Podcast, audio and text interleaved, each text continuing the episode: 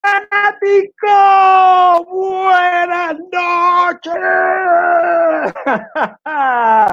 Hoy es viernes 5 de julio de 2020 y todavía seguimos vivos y el COVID no nos ha cogido, gracias a Dios. Y le damos bienvenida a otro programa más de Fuacatangana, en donde hablamos de cómics, cine, tecnología y un por acá tan de cosas. Yo soy Carlos Alberto López y estamos transmitiendo en vivo desde nuestras casitas. Sí, señores, los estudios están repartidos entre Guaynao, San Juan, sabrá Dios Y hoy, hoy no solamente San Juan y Guaynao, hoy estamos internacional. Vamos a tener gente, vamos a tener desde España transmisión y también desde Colombia. O sea que este es un programa internacional, así que estamos transmitiendo en vivo de nuestras casitas a todo el planeta a través de Facebook y, YouTube a la misma vez, unísono, simultáneamente, señores. Ahí está emocionado el, Windows. También puede escucharnos en la aplicación de podcast favorita que usted tenga, gracias a Anchor FM, que distribuye para Katangana, Apple Podcast, eh, Google Podcast, entre otras. Así que no hay excusa nos puede ver en vivo, nos puede ver en podcast. Y tenemos una noticia que está rompiendo y que va a sacudir, oigan esto, va a sacudir a la industria del cómic eh, completito, señores y señores.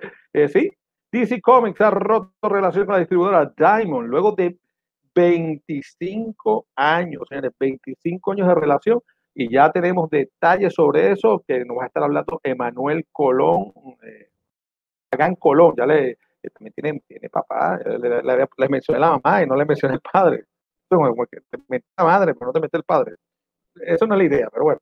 Esta noche tenemos un programa internacional, como les dije. Vamos a conocer a Víctor Alos, eh, desde España, que es el editor de Unrated Comics, así como lo oye, una editorial de cómics independientes allá en España. Además, tenemos desde Colombia a Federico Zapata, conocido en Puerto Rico como el artista de los cómics de la CIVA, de, nuestro productor eh, Rafael Serra, pero a diferencia de muchos artistas de aquí, Zapata se gana la vida como ilustrador profesional allá en Colombia. Él, sí puede vivir de eso. Aquí, aquí lamentablemente pocos pueden hacerlo también.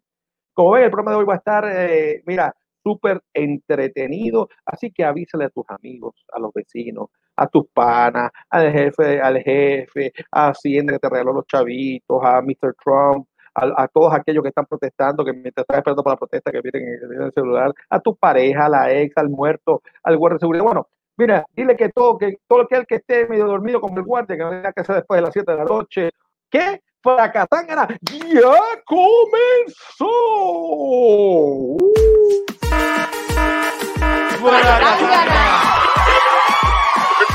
Suena duro esa alarma.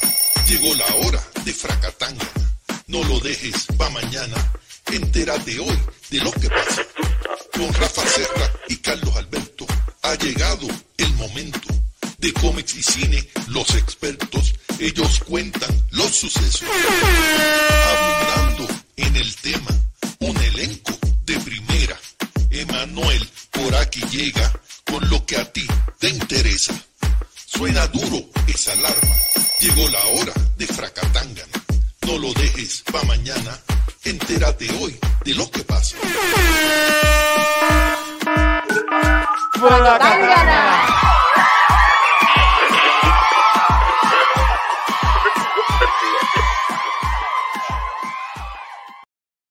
Uh, señores, Frank Galáctico, Frank Galáctico, última hora Última hora. Señores y señores, acabadito de salir en la prensa. DC Comics rompe su relación de distribución con Diamond Comics para explicarnos mejor qué está pasando. Tenemos a Emanuel Pagán que nos está dando. Mira, ¿qué está pasando aquí? ¿Qué es lo que está pasando? Pues, Carlos, todo bien. Esto es una noticia que salió hoy a las 5 de la tarde aproximadamente. Eh, y mira, Sí, sí, eh, es algo que está cambiando el, mundo de los cómics porque eh, debido al COVID-19, Diamond dejó de pagarle a DC Comics por unos cómics que estaban en proceso de ser distribuidos y toda esta cuestión. Y DC Comics lo pensó y dijo, pues mira, nosotros tenemos los recursos ahora para nosotros mismos distribuir los cómics.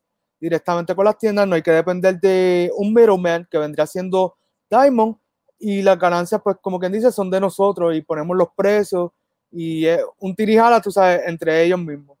Así que ellos dicen, pues, hay que hacerlo porque es lo mejor para nosotros. Y hasta cierto punto Diamond viene teniendo un monopolio con la industria de los cómics ya por un par de años. Así que es, un tema un poco, un poco controversial. Pues mira, según el chisme, según el chisme, le, dice cómo le mandó un le mandó un email a todo el mundo, un correo electrónico, le decía en esta mañana, mire, a esa gente, esa gente ya no, no tiene nada que ver con nosotros, a la tienda los dueños de cómics no le compren a ellos, le cojan más, no le paguen. Uy, uy, uy. Sí, eso es hasta las órdenes que se hicieron hasta el primero de junio. A ese, hasta ahí va el corte, como quien dice, de la distribución. Eh, otra cosa que está leyendo es que el año pasado DC Comics básicamente eh, era un 30% lo que estaba distribuyendo a través de, eh, de Diamond. Así que ya te puedes imaginar las oh. pérdidas que va a tener Diamond una vez esto vaya en efecto. entonces, hay que estar muy pendiente a, a, ver qué es lo que se va a inventar. Y sí, entiendo también que Marvel pudiera estar haciendo también un movimiento similar al de DC Comics, pero todavía ellos no han dicho nada. Así que hay que estar muy pendiente a lo que está pasando en el mundo del cómic. Carlos, ¿estás por ahí?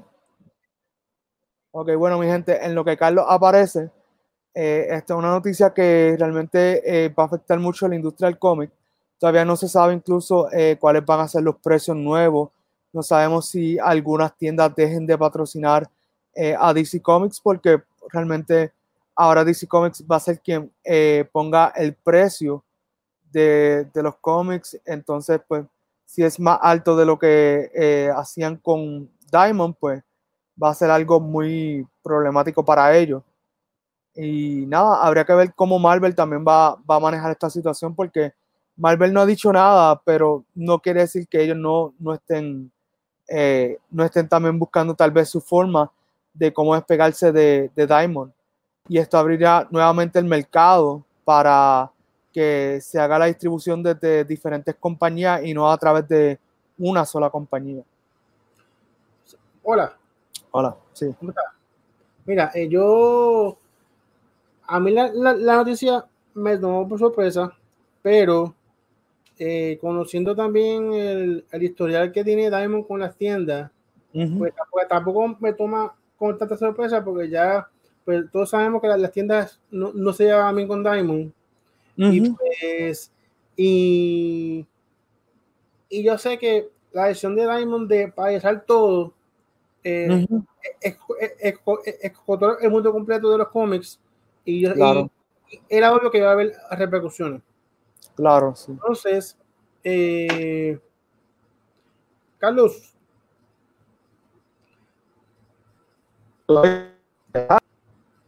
Entonces, eh,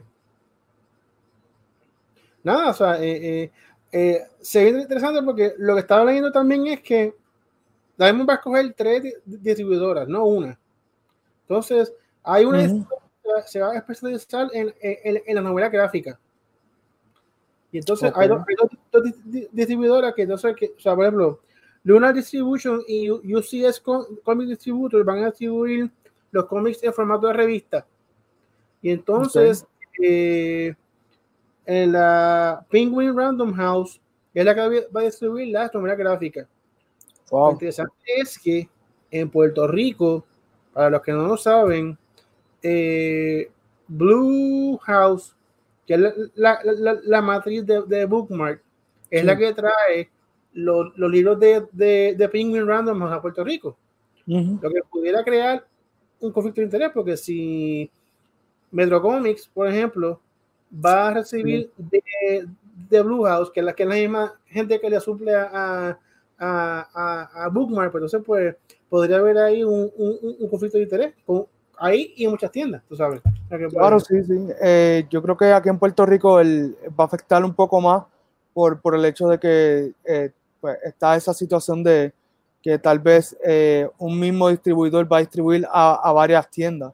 y pues tendrían que de alguna forma dividirse tal vez los títulos o hacer algún tipo de arreglo para que eh, no se vea que uno se está beneficiando más que el otro.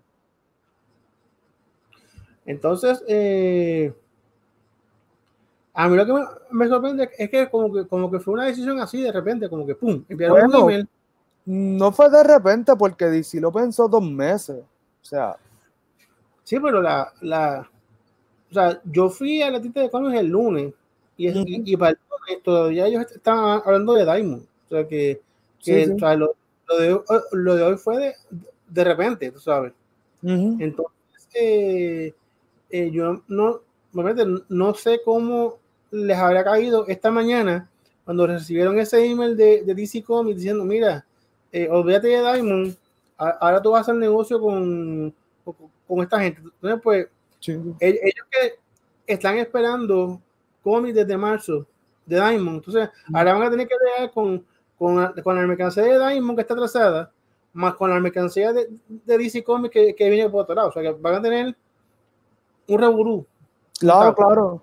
Y no, y eso va, va, a ser tanto aquí como en Estados Unidos, yo creo que a nivel eh, global, pero va a tener que hacer un poco de un back and forth entre lo viejo y lo nuevo poco a poco, porque eh, sí había muchos títulos que ya estaban para, para salir eh, para este verano. Incluso yo estaba esperando el de The Three Jokers, que se suponía que saliera ahora en verano y se atrasó por esto del COVID. Entonces, hay que, hay que ver, yo creo que de aquí hay muchas tiendas van a empezar a cambiar la estrategia de cómo ellos eh, ordenan y venden cómics. Sí, definitivo, definitivo. Entonces, eh, eh, en el artículo yo leí que DC es la segunda gran editorial que abandona Diamond. Pero yo, eh, ¿tú sabes eh, cuál es la otra? Pues eh, la realidad es que no se ha dicho, pero como mencioné hace unos minutos atrás, Marvel se rumora que está también en proceso de irse. Así que esto puede ser como una guerra, así como tenemos la guerra de streaming con las plataformas, creo que se va a formar una, ahora una guerra de cómics. En ese aspecto. Sí, porque si se les va o sea, si se les va DC, se les va Marvel, se les va todo. claro, sí, sí. No es que eso, esos son los caballos de guerra, como quien dice, ellos son los que están eh, cargando eh, a Diamond, básicamente. Bueno, Carlos. Oye, pero una pregunta, eh, pero no, no, creo que sea muy fácil este, cómo distribuir. No, bueno, se lo dieron a otra persona para que distribuya, ¿no? Sí, en el, en el caso. de... meterse a distribuir un revolú. Sí, en el caso de DC y Marvel, como ellos tienen el, el, presupuesto para eso, ellos simplemente pueden decir, pues mira, me voy de Diamond y monto mi negocio.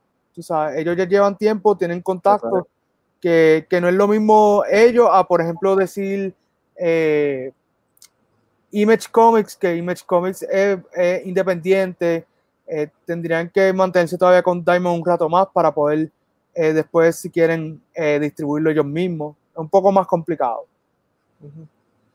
Bueno, interesante, a ver qué va a pasar con que, y en los tiempos en que casi todo se ha ido digital, eh, mi que todavía siguen dependiendo de algunos hard, los hardcore coleccionistas o la gente que quiere ver los cómics, ¿no?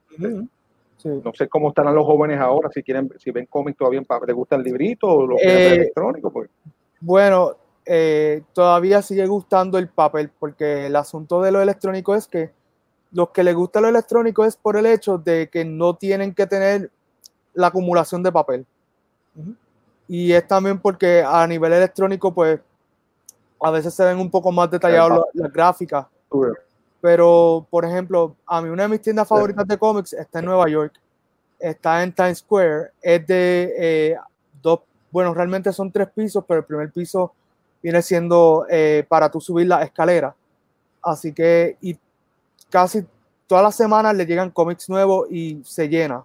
Ellos a veces están abiertos hasta la medianoche, eh, se llaman Midtown Comics. Así que por ese lado, la industria del cómic no está, como quien dice, eh, perdida por completo porque siempre hay movimiento. lo que pasa es que ahora pues va a haber una disminución, entiendo yo, en la producción de cómics y en la distribución.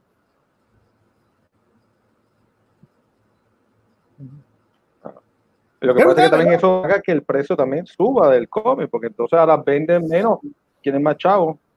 Claro, sí. Eh, dice, ¿qué plataforma hoy por hoy es la que más apoya el concepto de cómic más allá de las P? Nos pregunta Juan Maco John, alias Peter John.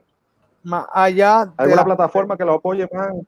Eh, Comixology es, es básicamente la, la, que yo utilizo para los cómics, porque incluso la aplicación que tenía Marvel, ya a partir de junio eh, dejaron de existir para los efectos, porque ya no, pues, no lo veían eh, rentable ese servicio.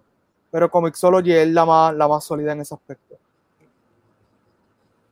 Ahí tenemos que... Pero no hay nadie haciendo un servicio de eso que te cobra mensual, anual pues Comixology, Comixology tengo entendido. Una membresía y yo tiempo te mande los comen eh, fijos.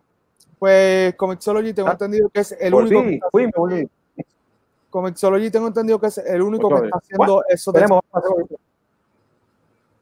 es el único, pero eh, realmente es que para tú adentrarte en ese mundo de, de rentar cómics, pues como digo, tienes que tener bastante presupuesto y tienes que tener los contactos de, las diferentes compañías de cómics para la distribución. Así que es, un poquito más complicado de lo que, de lo que uno cree.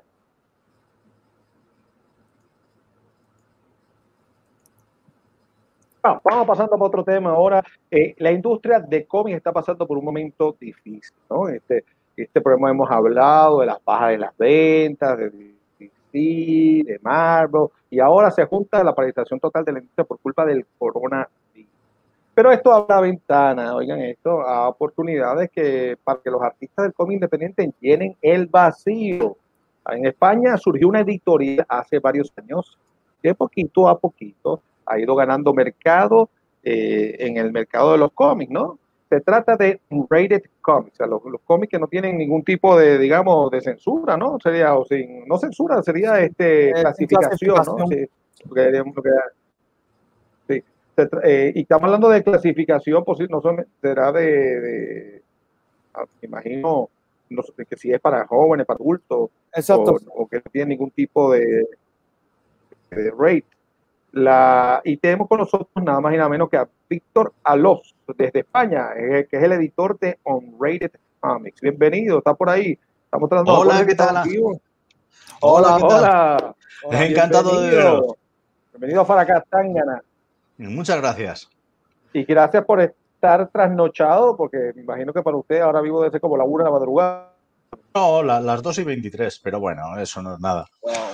¿Es la una o las dos para España? las dos, las dos, casi las dos y media. yo o son ustedes? ¿Cómo? fueron. Eh, Rafa, sí, bueno, es que hay, os oigo un poquito eh, entrecortado, sobre todo a ti, Carlos, pero bueno, más o menos se, escucha y se entiende todo bien. Carlos, eh, ¿tú nos oyes? Fui yo, se fueron ustedes. Aquí, aquí Rafa fue que se fue, pues es que estamos muy lejos, es que es normal. Es que fue Carlos. El que nos tiene. Ay, ay, ay. Señores, todas las cosas ocurren cuando uno está en vivo, en vivo y a todo color. Y ahora más con la tecnología. Ahora no podemos decir satélite, que sí, la, el cablecito. Ahora es el, el wifi. wifi. Está Carlos, eh, eh, tú no que, Tú sabes que ahora, ahora hasta el amor hay que ir diciendo a la novia por internet, mi amor, vamos a hacer sexo virtual. Y dice, ay, no, no, no, hoy no, porque me duele, me duele el wifi, el wifi, me duele el wifi. Eh, así que eso, eso, eso pasa, eh, Manuel, ¿no? ¿A ti te ha dolido el wifi alguna vez? Ahora mismo está doliendo a todos porque estamos nosotros dos, no sé si estamos en vivo, estamos. Eh, sí, estamos en vivo. Eh, Sí, pero eh, yo creo que es Carlos el, el, problema. Sí. El, el, que se ve así un poco más entrecortado es él. Sí, es Carlos. Pues, Víctor, hablando un poquito más de, de Unrated. Sí, bueno, eh, estabais comentando el, el, nombre de la editorial. Y el nombre de la editorial, eh, bueno, voy a hacer un poquito de historia de la editorial. Y la editorial proviene de, la obra de Iván Sarnago, es eh, dibujante, guionista, un autor completo que decidió por pues, lanzar pues una tira en formato webcomic que se llamaba eh, Quiero una chica de serie B. Y obviamente pues tocaba todos los, los las cosas de la serie B, ¿no? Pues los monstruos, los extraterrestres, la chica de serie B. Y, poco a poco fue teniendo cada vez más, más audiencia en Internet y decidió pues, publicarlo. Y para eso fundó la, editorial Unrated. Y bueno, pues poco a poco ha ido publicando más, más títulos. Mm, yo le ofrecí un libro, eh, como que no quiere la cosa, a ver si, si picas y me lo publicas.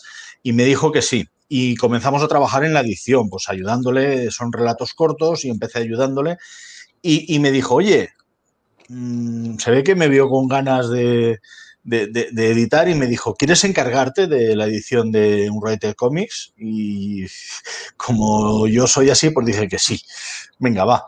Y, ya comencé a, a, trabajar, eh, estoy con ellos desde diciembre de 2019, cuando el mundo era distinto. Claro. Y, bueno, hemos comenzado pues publicando eh, distintos títulos.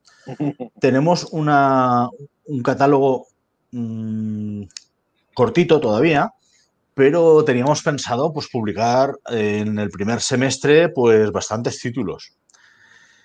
Llegó enero, publicamos mi libro, publicamos eh, un, cómic infantil, que es el tercer tomo de la Bubilla Alicia, eh, publicamos eh, Buffalo Bill y el último dragón, publicamos Freelancers, ha llegado el rey. Uno es de aventuras, eh, todo muy pulp, muy, muy divertido, muy dinámico. Y el otro es pues superhéroes al estilo americano, pero con un toque de, humor negro y crítica social. Porque son superhéroes que salen en un programa de televisión, en un reality show. Entonces, pues lo que no está, lo que no pasa delante de las cámaras no, no funciona realmente. Entonces, pues mm, esos títulos fueron los, que lanzamos primero. Luego comenzamos con la, colección de libros, continuamos con un Way Western que se llamaba Wicked Fire, Pólvora y Magia. Es el primero de seis. Por ahí un cable está investido. Y de repente, pues eh, fuimos al Salón del Cómic de Valencia, tuvimos una acogida estupenda de nuestros títulos Tuvimos unas ventas fantásticas, todo hay que decirlo. Eh, estuvimos arropados por una librería de Valencia que se llama Grey School Comics y, allí nos dimos a conocer ya más seguido y comenzamos a decir que sí, que íbamos a estar todos los meses en librerías y demás. Y esto fue los últimos días de febrero. Comenzó marzo, hizo todo pum, y, no es que desapareciéramos nosotros, es que el mundo se paralizó. En España, el mundo, a partir del día 14 de marzo, yo tenía una presentación de mi libro en Barcelona, quería engancharla con eh, eso el viernes, o sea, eso el jueves y el sábado tenía dos presentaciones en Madrid. La de Barcelona vinieron dos personas, amigos, y ya tuvimos que cancelar y volvernos a, casa porque Madrid ya, ya, era imposible, ya habían empezado a cerrar establecimientos, ya estaba la cosa muy seria. Y, España se paró. Entonces, eh, no, fuimos nosotros, fue todo, todo la industria editorial, las librerías, las grandes editoriales, las pequeñas, las independientes, todas se paralizaron, de cómics, de libros, todo se paralizó. Y, entonces nos encontramos con la situación, ¿qué hacemos? Y teníamos un montón de proyectos y, teníamos que seguir estas series que habíamos comenzado y libros y, cosas. Entonces optamos por la decisión de, primero lanzamos una oferta y regalamos nuestros, nuestros productos. Es una cosa que hicieron muchas editoriales y muchos autores españoles. Para llevar bien el confinamiento, pues decidimos ofrecer lectura gratuita. Esto fue un poquito al principio y cuando la cosa comenzó a, notarse que iba para largo, porque ya después de los 15 primeros días ya venían otros 15 y luego ya se decían que vendrían 15 más y llevamos ya ni se sabe cuánto tiempo, entonces decidimos pues seguir adelante con el plan editorial y como no podíamos eh, publicarlo en físico, porque primero las imprentas no funcionaban Segunda, la distribución no funcionaba. Y tercera, no habían librerías, ni lo más importante, no habían lectores o compradores. Decidimos seguir en digital. Y hemos seguido con el plan editorial, pero lanzándolo en formato digital. Con lo cual nos permite continuar en marcha. Eh, a mí me gusta decir que, que gire la rueda, que la cosa no pare, que continuemos eh, produciendo buenas historias y, probando formatos nuevos y, lanzando grapas, formatos comic book, que en España están muy, muy, muy, muy abandonados. Simplemente se publican las mayores. Eh, Marvel y DC eh, siguen manteniendo el formato comic book. Los demás han optado a, editar en tomo. Incluso los que a lo mejor compran en Estados Unidos que se publican grapa, en España se publican tomo en un recopilatorio. Entonces, nosotros hemos apostado por, por la literatura y, los cómics de, uso. Yo tengo 46 años. Eh, yo me he criado yendo al, kiosco y, a la librería. Entonces no habían librerías de cómics, eran los kioscos que vendían eh, eh, los cómics, vendían los, los, cómics de la editorial 5 y, y, Forum, que eran los que publicaban Marvel y DC. Y, queríamos volver a eso, a, que los chavales jóvenes tuvieran su, su oportunidad de comprarse cómics que no sean caros, que si les gustan puedan continuar y si no les gustan pues se deshagan de ellos y, no pasa nada. No, no, han tenido que gastarse 10, 12, 15, 20 euros como está ocurriendo con, con Marvel, pues que en España se están publicando tochos de, de, de 45, 50 euros y eso es eh, está muy chulo, ¿eh? está muy bien, tienes lectura para muchísimo tiempo, por número te sale muy barato, pero son pagar 40 euros de golpe y eso no, no, no, no, no, se puede. No se puede. Bastante. ¿eh? Sí, sí, sí, sí. Se está, claro, así las editoriales grandes pues amortizan más rápido. Claro. las editoriales independientes, la mayoría hemos optado por, por hacer lo contrario hacer ediciones más económicas sin perder calidad, pero eh, pues eso, ofreciendo productos más baratos. Hay muchísimas editoriales independientes en estos momentos en España. El cómic está teniendo muy buen momento en España. Eh, no se traduce en ventas, pero sí un poquito en prestigio. Estábamos hablando antes, of the record, del tema de que los cómics son para niños. Esa es la idea que se tiene. En España pasa exactamente igual. Eh, incluso te diría que hay quien ni siquiera los considera cultura. Pero eso pasa también con, géneros de literatura. Eh, ahora en España estamos viviendo un género, un boom del género literario, del género negro. y, y, parece que todo lo que se escribe es género negro. Y hace cinco años eh, si decías que leías género negro, te miraban raro, como si leyeras ciencia ficción o, siempre, ¿no? Claro. Hay editoriales independientes que se han lanzado a lanzar, eh, lanzado a lanzar, que, editan eh, cómics en, formato económico. hay gente pues que Doctor Who, por ejemplo, se está publicando en España en tomos de 12 euros. Wow. Eh, arcos completos, son, son bastante económicos. Nosotros hemos optado por el formato comic book a 2,5 euros.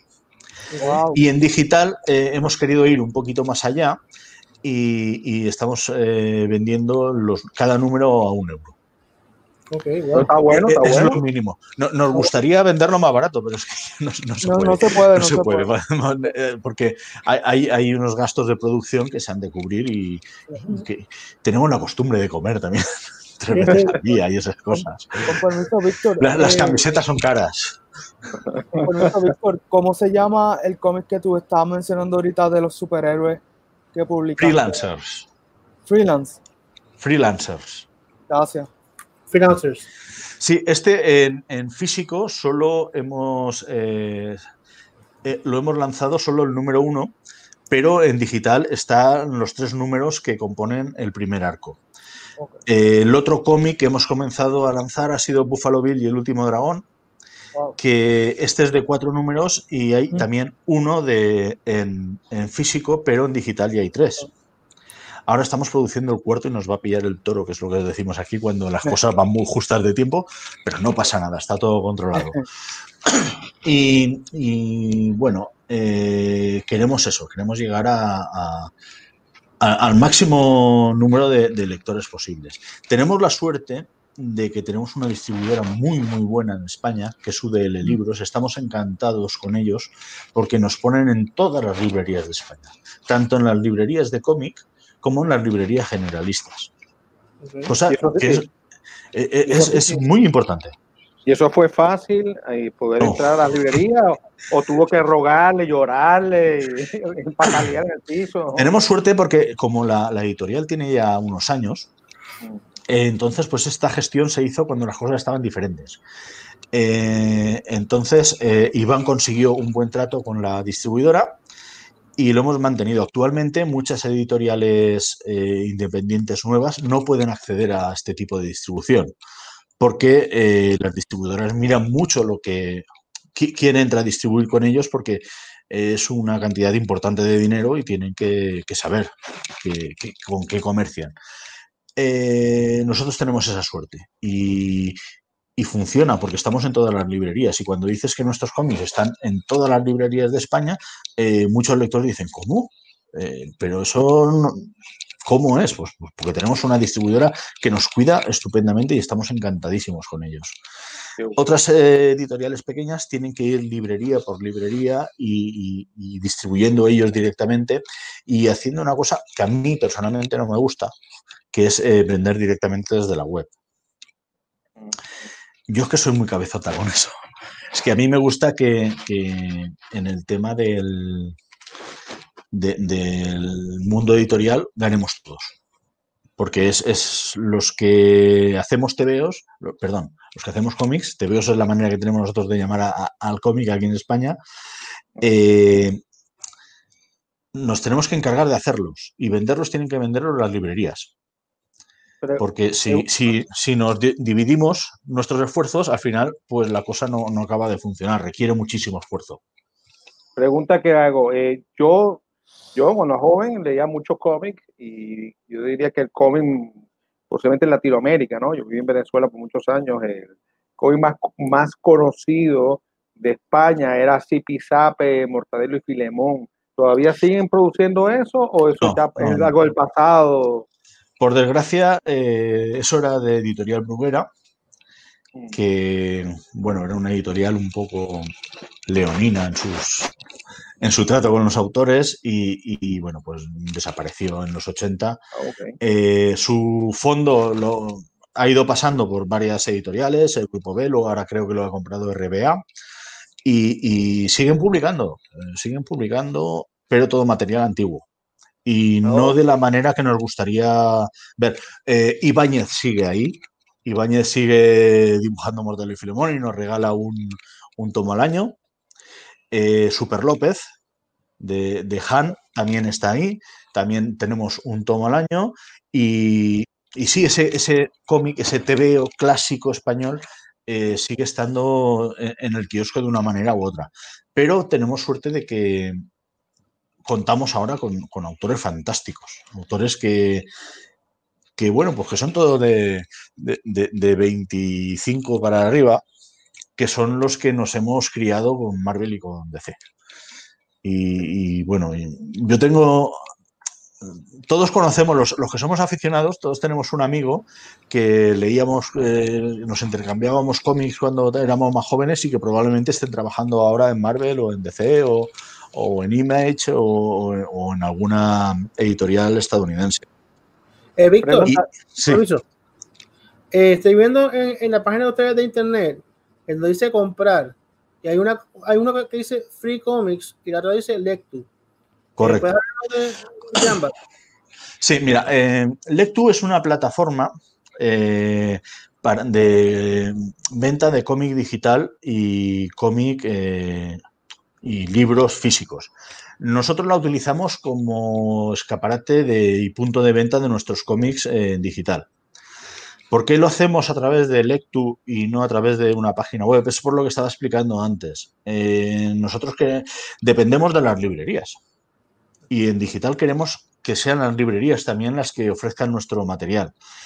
¿Qué ocurre? Pues que nosotros podemos estar en alguna fe, en, alguna convención, en algún salón, en alguna en algún sitio en concreto, pero eh, durante todo el año los que nos venden son las librerías y queremos apoyarlas.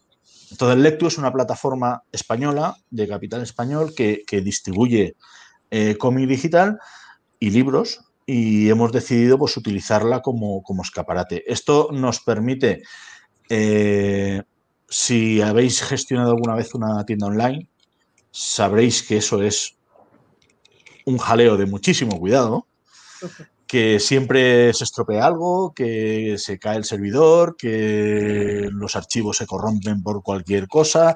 Vamos, es un caos, sabes que tienes que estar continuamente encima. Esto nos permite despreocuparnos de eso. Controlamos que las ediciones que se suban son correctas, que están bien, y eh, hacemos que sean ellos quien, que, lo vendan. Nosotros lo promocionamos, hacemos toda la promoción, toda la publicidad, todo lo que haga falta, pero los que lo venden son ellos. Free Comics es una tienda eh, de cómics de, Logroño, en La Rioja, que aparte de un buen vino, pues también eh, tienen, son gente de, un trato estupendo, son majísimos.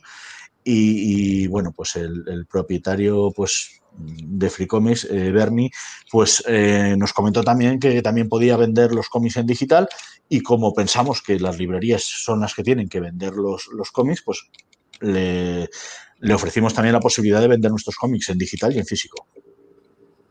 Queremos que haya más librerías, porque una de nuestras máximas es que no queremos que, que, sean los lectores los que vengan a nosotros. Queremos ser nosotros los que vayan a los lectores. Es decir, que el, lector entre en el mayor número posible de puntos de venta y que nos encuentre. Creo que eso es bastante importante. Sí, la autogestión. Pregunta, ¿y ustedes han explorado o han intentado ya incursionar en algún otro medio, además del cómic, como ejemplo, animación, video, cine, película, ¿no? Como, no. Estamos centrándonos ahora en dos líneas de, negocio que son los cómics y los libros. Y nuestra filosofía, aunque somos un rated, que son inclasificable, eh, mira, ah, estáis, viendo, estáis viendo el almacén y otros cuentos inquietantes, que ese es mi libro. Ese es el primero que tenéis que comprar.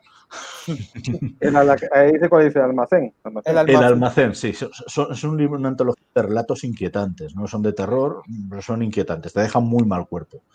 O eso es lo que me dicen los lectores. Eh, pero eh, queremos eh, ofrecer a los lectores pues eh, literatura pulp. ¿Sabéis lo que es la literatura pulp? De aventuras, entretenimiento, ligera, ligera en el sentido de, que se lee rápido, no, no mm. un libro de Stephen King tiene 500 páginas y 300 son descripciones. pues nosotros mm, queremos esas 200 páginas de acción, ¿vale? Y, por ejemplo, Wicked Fire es un web western, es el segundo libro que, publicamos, el primero que edité yo. Y, es una saga de seis novelas. Y ahora el autor, David Prieto, está trabajando en, otras seis. Y queremos eso, que sea eh, lectura económica de calidad, bien publicada, bien presentada y, que sea, pues, mira, sí, precisamente, ese es un buen ejemplo de literatura pulp. Y, queremos eso, que sea económico. Los libros en físico están saliendo a 8,95 euros, cuando un libro normal es a partir de, 12 o, 13. Y, los cómics, pues ya te digo, son 2,50 euros. ¿Ves, Zipper? Sí, sí, sí. Yo soy muy seguidor de la literatura PAL porque normalmente no tenemos tiempo para leer la, vida nos arrastra y tenemos cosas que hacer, pues eh, novelas cortas, eh, que emocionantes, que te hagan pasar un buen rato y que te hagan disfrutar y, que sobre todo que sean económicas. en España había, eh, entre los años 40 y los años 80, había unos pequeños libritos que se llamaban bolsilibros, que creo que posiblemente también los conozcáis, eran libritos pulp muy pequeñitos que, que valían a duro 5 pesetas, que ni nos acordamos de lo que, de lo que eran las pesetas, desde hace ya 18 años que tenemos el euro, pero eh, esa era una literatura que se vendía por millones, por, por millones, millones de ejemplares. Y, no queremos eso, no, no, no, vamos a tener eso, obviamente, pero queremos que sea esa literatura popular, ¿no? esa literatura que puedes encontrar en cualquier sitio, que vas en el metro y puedes leerla porque no te ocupa, no es grande, no, no son los pilares de la tierra, son libritos pequeños de con pocas páginas, entre 96 y 180 páginas, manejables que puedes leer en cualquier sitio y que te va bien para pasar un rato agradable y leer pues terror, eh, world western, fantasía como es Undara. Sí, eh, Undara es, eh, es el siguiente libro que salió, pero solo ha salido en digital y pronto va a salir en físico en cuanto veamos cómo está la situación del mercado editorial en España, que, no sabemos cómo está. Eh, va a salir en físico, pero eh, ahora mismo está disponible en digital a, 2.95. Ah, está, un precio razonable. ¿Y desde cuándo están ustedes? ¿Desde cuándo, cuándo nació un Rated Comics? ¿En qué año? Eh, no, sé decirte. Creo que es que creo que Iván la inauguró en 2008. Y, desde entonces. Pues, ¿Por qué, el título en inglés y no en español? Eh, es por parte de la filosofía de Iván. Eh, yo la comparto también. Eh, España es pequeña. Es pequeña y sobre todo en el tema digital está comenzando a arrancar ahora. tenemos público que lee en digital, eh, hemos visto lo que estaba pasando en otros mercados ahora, como Estados Unidos, que, se ha intentado potenciar el digital ahora con la COVID-19, pero eh, nosotros lo tenemos apuesta desde hace tiempo. Y una de las cosas que tenemos en mente es comercializar los cómics y los libros en el mercado eh, anglosajón, en Estados Unidos. Y queríamos un, un nombre que sirviera tanto Mm, para el mercado castellano como para el anglosajón. Ahora estamos estableciendo las bases de lo que es la, nueva etapa de la editorial, las estamos estableciendo en el mercado español. De aquí queremos pasar a Latinoamérica. Queremos que, bueno, pues ahí en Puerto Rico tengáis ocasión también de leer nuestros cómics y, nuestros libros, que os van a gustar.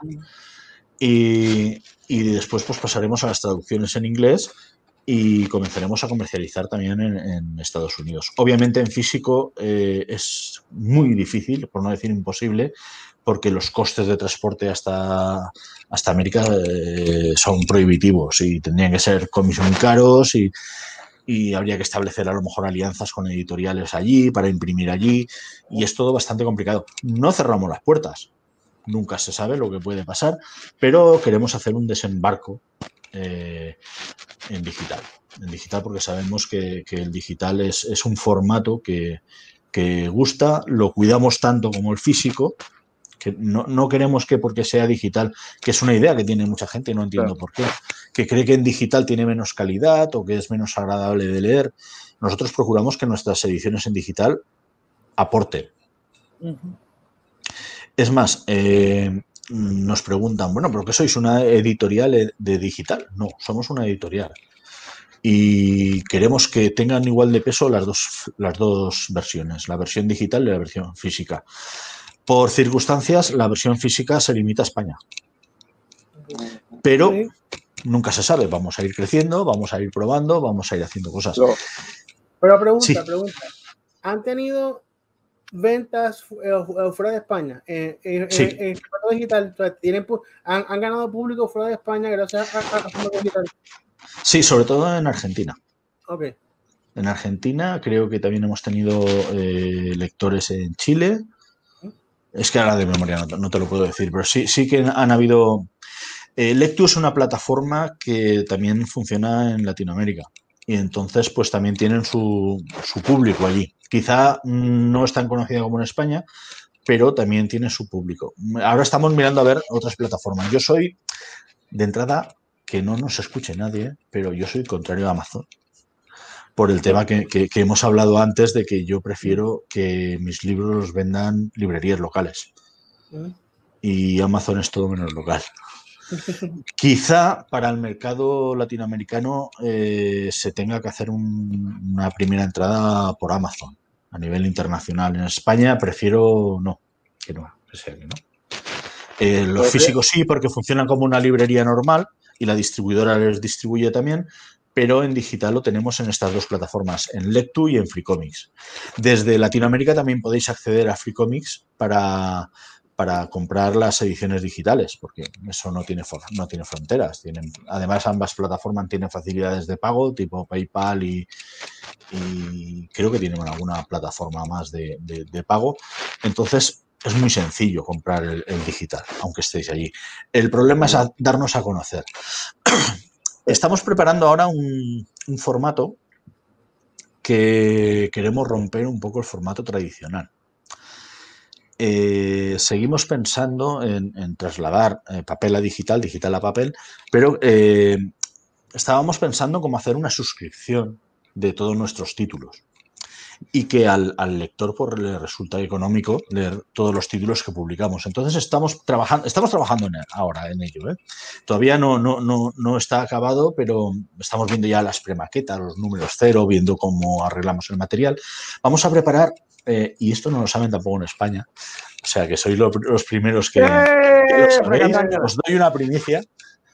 Eh, va a ser una especie de revista en digital, porque por ahora no es factible en físico, pero va a ser en digital y va a contener cuatro comic books de las cuatro series que estamos lanzando más alguna historia corta, eh, algún relato, eh, entrevistas con los autores y algún tipo de, material extra. Y queremos que sea, eh, pues si cuatro cómics cuestan cuatro euros, esto va a costar el precio de tres. Y además de esos tres, pues va a tener pues, todo el material adicional. ¿Por qué lo hacemos? Pues porque el digital nos permite experimentar con estas cosas. Y ya os he dicho que queremos ser asequibles. Queremos que, la gente nos conozca, conozca nuestros cómics y a lo mejor eh, todos los que compramos cómics pues vamos con el presupuesto justito, para que nos vamos a engañar. Eh, yo ahora mismo han abierto las librerías y hemos ido todos en masa a comprarnos todas las novedades de estos tres últimos meses y nos hemos dejado todo el sueldo allí en las librerías. Bueno, que se lo merecen también, que, bastante han pasado ya. Pero eh, lo que queremos es eso, ofrecer el máximo número posible de páginas, eh, el máximo número posible de material, que sea manejable, que sea un archivo manejable, pero por un precio muy ajustado. No sabemos todavía el precio, pero seguramente pues estará en torno a los 3 euros. No han explorado, ah, porque no sé si usted sabe que en, por ejemplo, Amazon, ellos tienen muchas novelas, especialmente son muchas páginas y demás, no existe la que, la que, si la persona la quiere física, muchas veces ya no están ellos teniendo inventario físico de la, del, libro, sino que lo imprimen en el momento. Ellos tienen ya, digamos, el arte y entonces eso es un costo efectivo en el sentido que usted no tiene que eh, tirar una tirada de miles para luego sí, pero, por correo. Es un, es un mercado que todavía no es un, negocio que todavía no está funcionando bien en España. A la gente le gusta ir a la librería y tocarlo. O eh, que sea el librero el que prescriba los libros y diga, este, prueba este, prueba el otro. Sí, pero me refiero para el mercado americano, digamos, sí, sí, sí, sí, claro, todo, eso, todo eso lo estamos valorando. Lo que pasa es que eh, es lo que te digo, eh, nos ha pillado el asunto del coronavirus y no solo nos ha fastidiado a nivel de, calendario, también, eh, como a todo el mundo, nos ha dejado también un poquito tocados de, de, moral porque no sabemos, no sabemos a qué nos vamos a enfrentar a partir de ahora. Este formato ha nacido precisamente en estos tiempos de confinamiento porque la idea es publicar, eh, si Freelancers tiene tres números, pues publicaremos el 1, el 2 y el 3 en este formato de, revista, junto con el 1, el 2, el 3, el 4 de Buffalo Bill y los, los 4 de Lunita, que es otra de las series que, eh, acabamos de lanzar en digital. De esa manera, pues por un precio muy asequible tendrás todas las novedades de, de la editorial de Unrated Comics, pero eh, pues serializadas. Luego miraremos de hacer recopilatorios y hardcovers y, todo lo, todos los formatos posibles. Y te incluso se valora hacer esta revista en, formato físico también. Sí, ¿por qué no? No valdrá 3 euros, obviamente. Pero eh, queremos eh, probar. Mm, queremos que el que quiera leer físico tenga el material en físico y el que quiera leer en digital también pueda tener el, material en digital. Queremos eh, llegar al mayor número posible de lectores, que gasten poco, que, no, sea, no, sea un gasto elevado, pues que en, su presupuesto mensual de cómics o, de novelas o de libros, pues eh, tengan hueco siempre para un para uno, o dos o tres o cuatro títulos de, de un rate, tanto en físico como en digital.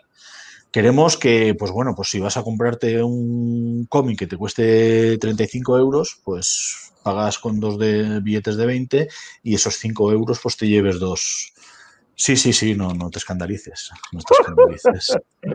es así, fuerte, fuerte. Sí, sí, no, no, no. Eh, eh, os aseguro que es así. Eh, los cómics de Marvel.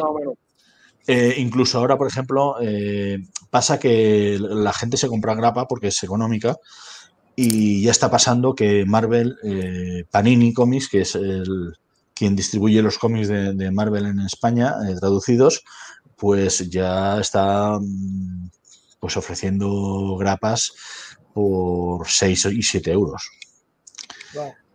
ECC eh, e eh, acaba de publicar el número cero de la Legión de Superhéroes, 12 eh, euros. No, me acuerdo si son 12 8, no, no, no, sé, es que me escandalicé. Una grapa 8 euros ya me parece una, barbaridad. Entonces nosotros queremos recuperar ese espacio, el de la grapa a 2 euros y medio. Y es el precio más ajustado que podemos dar. Eh, claro. Eh, queremos que sea, claro, que, las obras, las monedas que te van a devolver cuando te compras un cómic de eso, pues digas, pues bueno, por dos euros y medio dame el cómic este. Y que me hace gracia y lo sigo. Buffalo Bill está gustando mucho. Y, la verdad es que eh, es una, una alternativa. Y bueno, los cómics que van a salir próximamente van a gustar. Lunita está gustando mucho en digital y cuando salga en, físico va a ser espectacular, os lo aseguro. Para que tengan una idea, 12 euros equivale a 13 dólares con 55 centavos. O sea que está hablando de que en España los cómics flaquitos se venden a, a 13 dólares. O sea, que es, es fuerte, fuerte, fuerte. hay, grapas más económicas, hay grapas más económicas a 2.95, aunque creo que la van a, 10 o a 3.15. Mm. Pero sí, eh, venden porque es el tirón de los personajes.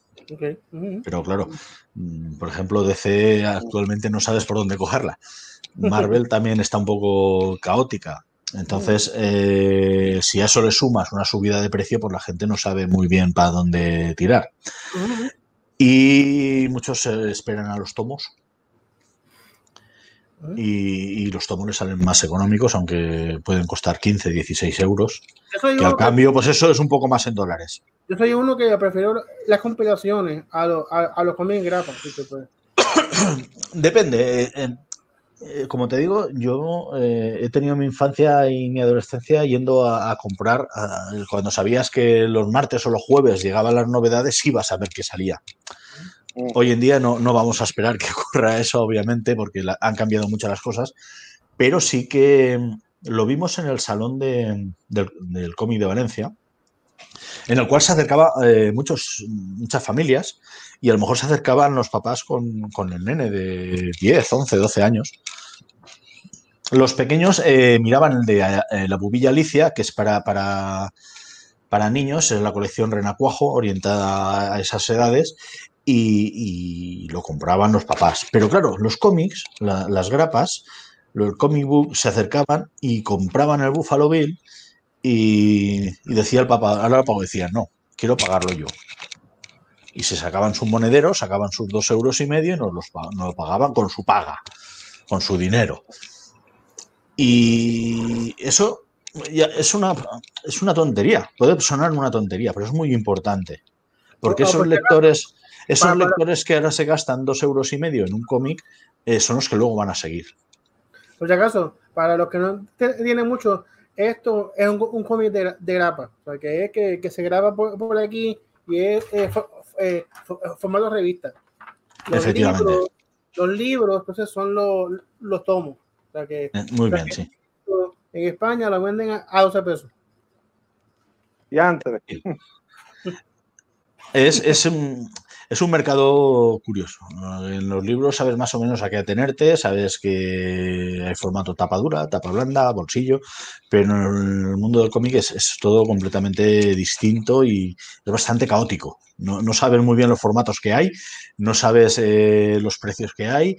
Eh, las editoriales independientes luchan por hacerse un, hueco en, el mercado. Y las grandes, pues son las dos grandes y ya está. Valian ahora mismo ha desaparecido del mercado español, entraron con mucha fuerza en formato comic book y en formato recopilatorio y, de repente han desaparecido. Eh, ya no se publica más Valiant. Eh, eh, Invencible, por ejemplo, la, obra de Robert Kirkman, se está publicando en España de la mano de una editorial independiente, de Aleta, y se está publicando en, en tomos recopilatorios y también en, formato Ultimate, que es el, de tapa dura. No, no se vende comic, eh, comic book. El comic book cada vez está, está, perdiendo. Por eso queremos apostar por él, porque creemos que es un, formato accesible para quien no quiere gastarse 15 euros en algo que no sabe que le va, si le va a gustar o no le va a gustar. No es lo mismo gastarte 15 euros, 17 eh, dólares, que gastarte dos euros y medio, que vienen a ser unos tres dólares. Eh, tú te puedes gastar tres dólares eh, o dos euros y medio y lo miras, ¿te gusta? Pues sigues. ¿Que no te gusta? Pues no sigues y has perdido dos euros y medio, no has perdido más. Eh, en formato digital, pues ahora tenemos esa, opción, que puedes hacerlo por un euro. Y además ahora con este nuevo formato que vamos a sacar, por tres euros, pues puedes leer todas las colecciones que publicamos al, al mes. Eh, viene a ser como una suscripción. Entonces, pues si, te gusta eh, Buffalo Bill y el último dragón, pues dices, me gusta Buffalo Bill, pero no me gusta Freelancers, por ejemplo. Entonces, pues no hace falta que te compres la revista el mes que viene. Vas y te compras solo el, número de Buffalo Bill y el último dragón que te gusta. No tienes por qué comprártelo todo. ¿Que te guste todo? Pues estupendo. Te lo compras todo. interesantísimo aprender un poco de cómo es el mercado en España y cómo ustedes están ahí. Eso me, eso me encantaría, aprender cómo es el mercado en España, porque es complicadísimo. Mira, gracias, Víctor, por compartir con nosotros y, darnos todo. Eh, eh, y, hemos, hemos aprendido un montón y nos ha abierto los ojos a cómo está pasando las cosas por allá en España. Sabemos que es de madrugada y debes estar ahí o, me durmiendo, pero este, quiero que no te vayan, quiero que seas con nosotros aquí, pero vamos a pasar, tenemos que hablar con otros invitados, también tenemos un, eh, el nuevo video de Chinoco, así que vamos a ver qué nos tiene Chinoco, no te vayas, este, este, esto es un, un, no se has oído el género del ratatá, esto es un nuevo género que está, que está paralelo a lo que es el reggaetón, el trap, un poco lo, que era el, digamos, el rap americano. Pero este es el nuevo género, lo que autodenomina su autor chino como el ratatá. Así que no te vayas para que veas el video de nuestro amigo Chinoco, el ratatá. ¿Cuál, a ver cuál es su nuevo tema. Pues vamos a. DJ Chinoco. Soy el bully de la escuela yo hago todo lo que quiera. Te daré tremenda pela. Ponte en cuatro y respeta. Si hiciste la asignación, dame copia, por favor. Si no lo haces, ya verás, te tendré que golpear. Tu calzoncillo alaré, un hueji te daré, llorarás, yo lo sé, tu autoestima destruiré. Soy el bully de la escuela, yo hago todo lo que quiera. Te daré tremenda pela, ponte en cuatro y respeta. Dame de tus papas fritas, échale ketchup por encima, ñaki de tu empanadilla que se irá de una mordida. No hago fila, no hago cola, un sipi de tu Coca-Cola. Si preguntan, cierra la boca, no seas guapo, no seas chota. Soy el bully de la escuela, yo hago todo lo que quiera. Te daré tremenda pela, ponte en cuatro y respeta. Mis maldades sufrirás cada día, ya verás. No quieres una pescosa, tú te tienes que callar. En el examen deja ver las respuestas que no sé. No seas ganso, ayúdame. Si no quieres perecer, soy el bully de la escuela. Yo hago todo lo que quiera. Te daré tremenda pena. Ponte en cuatro y respeta.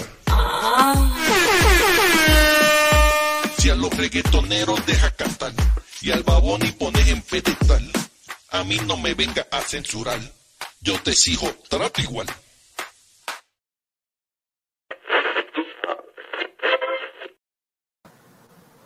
Bueno, ahí lo tienen, el último éxito de, del ratataco chinoco, el bully, es decir, quien no ha sufrido algún tipo de bullying, un bravucón en la escuela que te quiere, que te quita la comida, que te da la pescosa, que abusa de ti, pues ahí lo tienen, el bully, un Oye, Chinoco está el día, eh, Chinoco rápido le saca punta a todos los temas.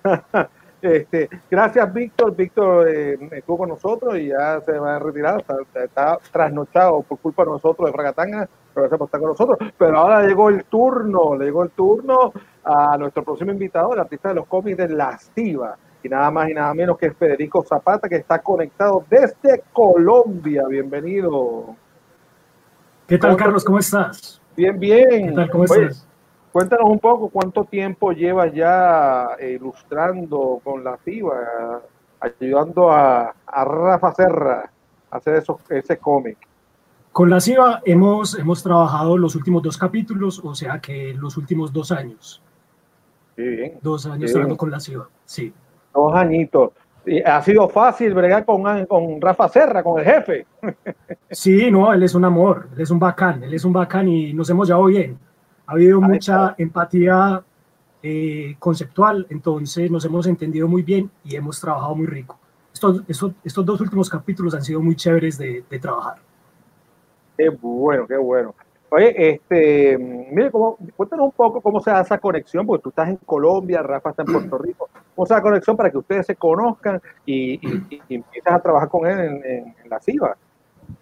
Ah, bueno, todo empieza porque existe el Internet, ¿cierto? Y no es sino estar en el lugar correcto, eh, con gustos concretos y se conocen las personas solas. Eh, él es editor, yo soy ilustrador, estábamos destinados a encontrarnos en una página de cómics y así fue. Entonces él vio el trabajo, me comentó que si trabajamos y yo, yo encantado, yo vi los, los capítulos pasados que ilustró Lápiz Afilado me parecieron tremendos, muy, muy, muy buenos. Entonces, no, mera oportunidad de una, yo me la apunté. Mira, eh, y bueno, aunque en Latinoamérica se supone que todos hablamos español, pero a veces hay palabras y palabras y expresiones que a veces no nos entendemos unos con los otros. Pues mire usted, que usted empieza a decir que es muy bacán, y eso es una cosa que nada más se habla ya en Colombia, aquí, aquí, aquí en Puerto Rico entiende que aquí lo que se habla es de chévere. Entonces, bacano, bacano es chévere, sí, sí. Oye, y no sé si te fijaste cuando viste el video musical de, de, este señor eh, de Chinoco, había una, una, serie de palabras que nada más la entendemos los, los boricuas, ¿no? Este, me imagino que nuestro, nuestro amigo en España, y tú estarías, ¿qué dientes qué decir con esto? Eh, habían palabras que tú dirías, pero ¿qué estará diciendo? Además que hablamos, entonces para añadirle, hablamos Spanglish cuando, cuando tú hablabas con... Ajá. pero gracias al contacto con, con Rafael, eh, ya le cogió mucho el tiro a, esos, a esas palabras. No, ha estado bien, ha estado bien. No, pero yo entendí el video, muy bueno. No han tenido problema de que te dice una cosa, te entiendes otra, o se han ofendido, porque posiblemente para alguna gente grosería, otros no es grosería. Ofendido no, ofendido no, pero al comienzo sí había mucho inconveniente con qué es esto, qué significa esto. Muchas veces él me pasaba el guion y había una palabra y yo, pero ¿qué será esto? ¿Cómo lo ilustro? ¿Cómo lo hago? Entonces tocaba comunicarme con él y, y no, ya después ya ha sido muy fluido. De mismo eh, hay, hay, palabras que él usa que, que, yo no las entendí, entonces le preguntaba, mira, eh, ¿qué significa de una? Porque de una es de una de, una de la tarde, pues que... Pues, no, a la soltada, de, la, de, una, de una, de una, un solo viaje, ¿no? De una, de una es que, que ya mismo va a empezar, que ya mismo va a empezar. De ah. una es cuando listo, vamos a darle ya. Eso es un ah, de una. Es como ahorita en, México. Eh, sí, pero yo, pero yo creo que la ahorita de México se puede extender como más, ¿no? La ahorita como, uno dice ahorita y puede ser dentro de dos horas, dentro de tres horas, mañana. Entonces, no, el, el de lunes ya. No, el Puerto Rico es ahorita. Eso puede ser de, de, de, de 10 horas. Pero el ahorita sí. de México es más, es más, es más, es más próximo. Más inmediato. Sí, porque siempre hay una confusión entre ahora y ahorita con los diferentes países latinoamericanos. Que ahorita es, es ya mismo, o a veces al revés, que es en un buen rato, un revolú. Este, igual, igual que en la mayoría de Latinoamérica no, se, no, no, no, usamos la palabra coger, ¿no? Por el doble sentido que tiene de relaciones sexuales. Puerto Rico lo dice muy normal. Eh, Puerto Rico no se puede decir la palabra bicho, porque eh, aquí significa pene, eh, y en toda la, en, Estado, en México, donde sea, en España es un insecto, punto. Pero aquí, aquí tiene también. el doble sentido. O sea, tiene el doble sentido de otra cosa. Uy, Pero bueno, y, y, eso que hablamos español. Hay gente que se ha metido en líos, en ejemplo, en, una vez hubo en Chile diciendo en dónde se co por dónde se coge la guagua. Para Puerto Rico eso lo, eso lo que significa es dónde cojo el bus, el autobús. Mientras que para los chilenos está diciendo dónde se tiene relación, por dónde se tienen relaciones sexuales con un bebé. Imagínense, estamos hablando español. ay, no, pero ay, esas, ay. esas, barreras, esas barreras ya con la globalización, esas barreras eh, se van a ir rompiendo. Al menos pues entre hispanohablantes, eh, uno ve, digamos, un youtuber español y uno ya se va acomodando y entendiendo mejor.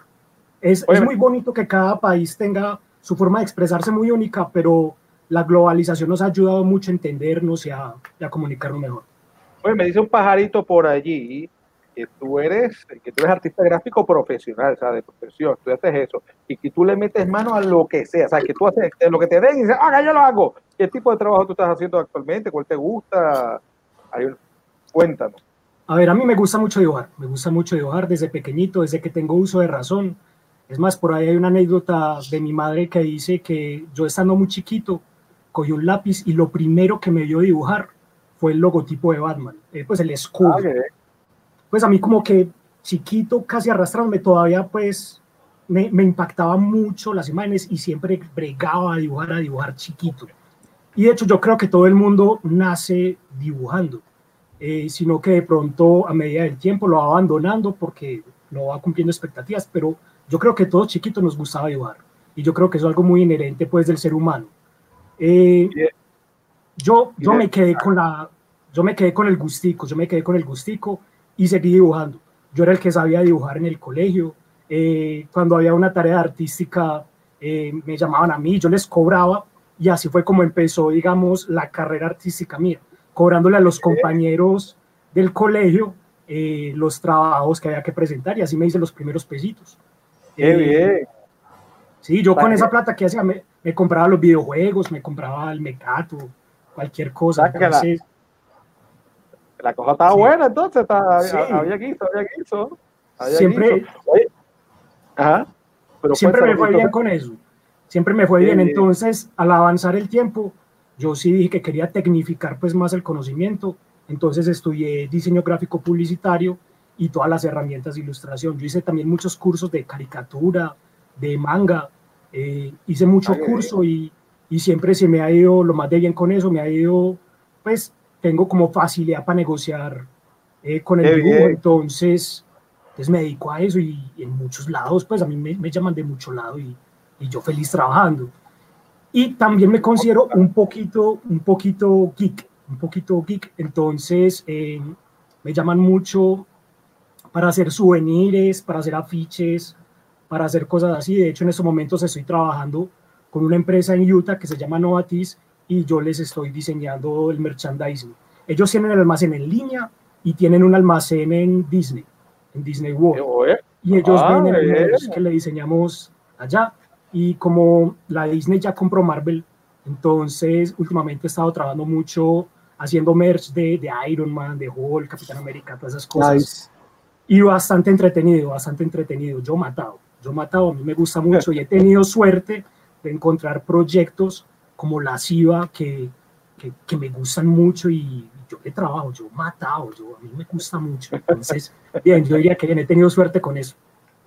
Cuando era pequeño, ¿cuántas veces te decían, ay, deja de estar dibujando, eso te va a dar vida, te vas a morir de hambre, estudia otra cosa? ¿Cuántas veces te lo dijeron? ¿Muchas veces o...? No, no yo, pues, yo tuve la suerte de que me apoyaron mucho, me apoyaron mucho. Qué bueno. Qué a bueno. mí me compraban, me compraban lápices, me compraban colores, eh, cuando era chiquito te comenté que me metían a cursos, me apoyaron mucho, me apoyaron mucho y, aquí estoy en eso. Mira, estamos, ahora mismo estamos pasando varias, mm, eh, tu página, eh, página de internet, donde podemos ver varios trabajos que has hecho a través de tu carrera. Veo que ofrece también servicio de producción audiovisual, a músicos también, porque había, había también para un, un 45 lo vi que tenías hasta el, diseño de la carátula, de lo, que va en el centro del disco, del el 45 que es la, lo que es el long play, pero chiquitito, que era de una sola canción, dos canciones. Que, cuéntanos un poco de todo esto, los videos animados también, que veo producción musical. ¿Puedes hablar de estos trabajos un poquito más? Eh, sí, ¿cómo sí. Te a ti? Ve, resulta que yo soy entonces diseñador publicitario, ¿cierto? Mi hermano es productor musical. Y mi primo es productor audiovisual. Entonces decidimos eh, montar juntos una empresa aquí en Medellín que se llama Nervio Audiovisual. Y eh. trabajamos enfocados eh, con los músicos. Nos gusta mucho buscar músicos emergentes y trabajar con ellos. Entonces le hacemos todo lo que es la producción del audio, los traemos aquí al estudio, los grabamos. También les hacemos el videoclip, le hacemos la portada, todo el arte, si necesita web, si necesita manejo de redes, también le trabajamos con eso. Y también has trabajado en obras de teatro, ¿no? Le has hecho, me imagino que los afiches, ¿no? El póster que ya decimos aquí. Sí, sí. La, la de la vimos los programas. Sí, de hecho, para obras de teatro he hecho también lo que son los storyboards. He hecho diseño de vestuario para, eh, obras ah, de teatro. Y también a, nivel publicitario, pues todo lo que es eh, el póster, la publicación para redes, etcétera. Oye, actualmente bueno, hemos sabido que Televisa se está, comiendo los dulces a la mayoría de las estaciones de televisión, porque se ha convertido en una meca, un centro de producción importante, digamos, de lo que es televisión y de audiovisual. Eh, ¿Quiere decir, quiere decirnos, quiere decir que, el trabajo para los colombianos está bueno? O sea, ¿hay trabajito, hay guiso ahí en Televisa o, o todo está haciendo de afuera? ¿Cómo está la cosa? ¿Han caído guisos de ahí en Televisa? Pero Televisa es mexicano, Televisa es mexicano si no estoy mal, ¿cierto? y de sí, eh, que sería Caracol, ¿no? Caracol ah, Radio, En, Colombia, en Colombia hay producción eh, que, que, le está comiendo la lucha a Televisa. Mm, okay, ah, ok, ok, ok. La, la, pregunta es que si, si, si, ustedes están, están guisando por, por, por, esa producción de, de televisión que hay, que hay en, Colombia. Sí. Aquí, Colombia, eh, a nivel de cine, es muy bueno, pero se destaca más en producción audiovisual. De hecho, todos los artistas, todos los reggaetoneros vienen aquí a Medellín a que le produzcamos los videos de reggaetón. Y yo no sé si ustedes conocerán los videos de, por ejemplo, J Balvin, que son videos de una calidad muy alta, son hechos aquí en Medellín. Y eh, el presidente eh, de nosotros hizo una ley que se llama la economía naranja y apoya mucho todas las productoras audiovisuales emergentes. Entonces, nosotros como que todo caso, todo caso estaba mi primo, mi hermano, y vimos como que todo estaba casando, decidimos abrirla y de hecho aquí hay mucho concurso eh, que, que, premia emprendimientos y nosotros nos presentamos con Nervio y nos ganamos una bonificación del gobierno porque la productora de nosotros ofrece mucho empleo. Pues estamos nosotros tres como los líderes, pero nosotros tenemos que contratar, digamos que la luz, el actor, que la escenografía, que tal cosa, que el maquillador. Entonces nosotros al estar dando tanto empleo, nos dieron ese premio y con eso pues nos, capitalizamos y compramos camaritas, luces, eh, Ay, qué bien. equipo. qué bueno Entonces aquí, sí, aquí en Colombia la parte audiovisual es muy, muy apoyada y la parte creativa es muy apoyada, la apoyan mucho. Qué bien.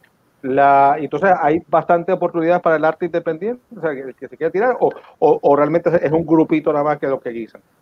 No, hay mucha oportunidad, hay mucha oportunidad y hay muchos. Claro que eh, yo pues conozco otros ilustradores y otros artistas y creo que les falta, ¿cómo decirlo? Les falta como picardía.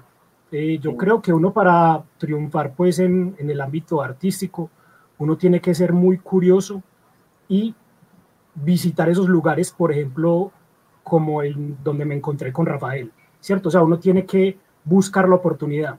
Hay artistas que creen que solo tienen que publicar el portafolio y quedarse en la casa con los brazos cerrados, pero yo creo que uno tiene que buscar también, uno tiene que, que ser social en ese aspecto, uno tiene que, que, buscar la oportunidad. No es solo como que, ay, no, que man tan teso, pues, que man tan habilidoso. Eh, no, yo creo que uno tiene también que buscar y, y, el que busca encuentra. O sea, me hiciste acordarme cuando, eh, cuando me certifiqué como contador público autorizado, uno de los cursos que dio otro que era CPA, eh, eh, que aquí los, los, contadores, hay una certificación para ser contador, para hacer unas cosas específicas, pues el que estaba dando el curso, además que era abogado y, contador, decía, bueno, mire, usted, me acuerdo de una bochacita así, usted quiere en esta profesión conseguir clientes, echar para adelante, se va a estar por su cuenta, usted tiene que convertirse en un caculo social, un caculo aquí le dice que es a la, este, a la luciérnaga, pues un cálculo social. O sea, que usted tiene que estar en todos lados, que moverse, que conocer gente. Y, y, en el caso, fíjate, en mi caso, he tenido la oportunidad, tengo muchos clientes, gracias a Dios, y la mayoría han surgido del mundo artístico. Como soy, tengo esas dos profesiones, trabajo en la parte de arte. Soy una cosa extraña, ¿no? Porque veo con números y con arte. La mayoría de los artistas no pueden bregar con números son contados por los dedos, lo que puede, es como la, el agua, el agua y el aceite, no mezclan. Este, más o menos eh, eh, así la cosa. Y gracias, a veces dice, ¿por qué tú te vas a hacer esa producción que es gratis casi gratis? Te dan cinco pesos, de pesos. ¿Por qué? Porque tarde o temprano me, me conocen, conozco gente y por, y por un lado por otro consigo a los clientes. Más aquí en Puerto Rico que no, especialmente las cosas de servicio, no funcionan. Tú puedes poner el anuncio más grande, una valla publicitaria, y puede ser que aparezca uno o dos, pero la mayoría de la gente aquí trabaja es por recomendación. Sí, mira, fulano, porque te conocen. Eh, yo no sé si así también funciona, pero lo que mencionas tú es, la realidad, hay que estar en todos lados, eh, promocionarse, conocer, relacionarse con las personas.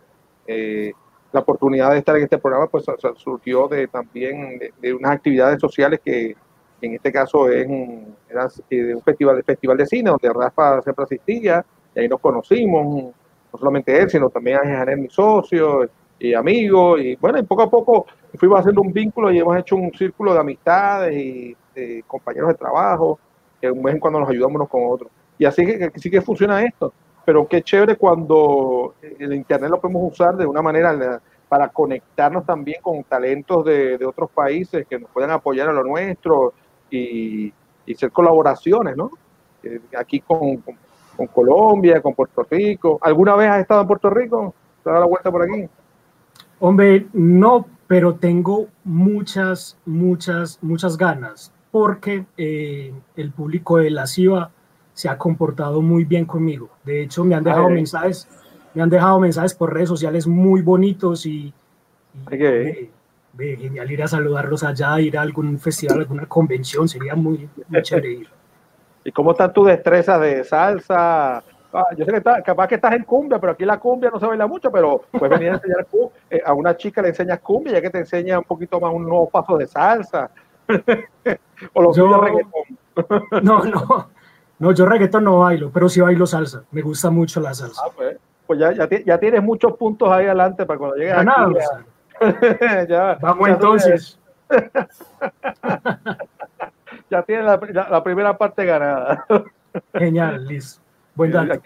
Deberíamos, un día de esto, Rafa, ponga, póngase pálido, para decir, para decir para Catangana va a Colombia, y, y, podemos dar un tour y enseñarle a, Puerto Rico las bellezas que tiene Colombia para enseñar. Y qué mejor sería que nos lleve de la mano eh, con, con, Caballero aquí, nos lleve para arriba y para abajo y nos enseñe eh, su Colombia. ¿Dónde vives en Colombia? ¿En Bogotá, Cali? ¿Dónde, dónde estás? Yo vivo en Medellín, yo vivo en Medellín. Medellín, Medellín.